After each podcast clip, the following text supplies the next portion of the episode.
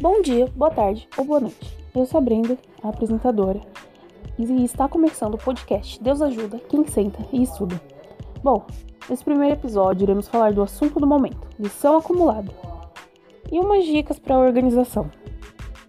Pois é, meus amigos, quem é que já não ficou atolado de atividades e se sobrecarregou à toa só por procrastinação, ou a famosa preguiça? Confesso que até eu já tive esse problema algumas vezes, ainda mais agora que estamos em casa, com tantas tentações como a TV, as redes sociais, uma partida no Free Fire ou até passar horas no Minecraft. Quem nunca?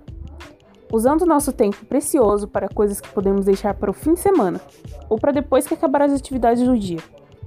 Hoje eu estou aqui para algumas dicas de como se organizar e até montar um cronograma de estudos para dar uma auxiliada aí na hora que você estiver estudando. Como você já deve saber, a primeira coisa para começar o seu cronograma é que você tem que conhecer sua rotina. O horário que você acorda, quando você come, quando você vai para a escola, para o trabalho, ou aquele lance inadiável que você faz sempre, tipo lavar a louça. Depois que você deu uma refletida sobre sua rotina, vamos para a definição dos horários de estudo. Preencha seus horários vagos que você fica de bobeira com vídeos, aulas faça exercícios sobre aquelas matérias. Nem precisa ser 12 horas de estudos, convenhamos. Uma hora e meia, duas horas, com 5 a 15 minutos de descanso está de bom tamanho. Lembrando que devem definir seus horários de acordo com sua disposição naquele momento. Uma recomendação é que comece com a matéria que você mais apanha. No meu caso, são todas de exatas, aquelas. Não esqueça de deixar um diazinho vago para você descansar e maratonar sua série.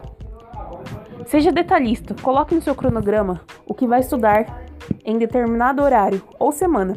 Tipo, das 8 às 9 e meia vou estudar funções de segundo grau. Ou essa semana vou revisar a matéria de biologia do mês passado. Mas como nem tudo é flores, pode sempre ter imprevistos no meio da jornada. Então fica atento com isso.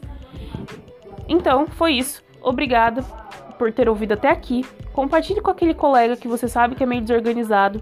E esse foi o podcast Deus ajuda quem senta e estuda.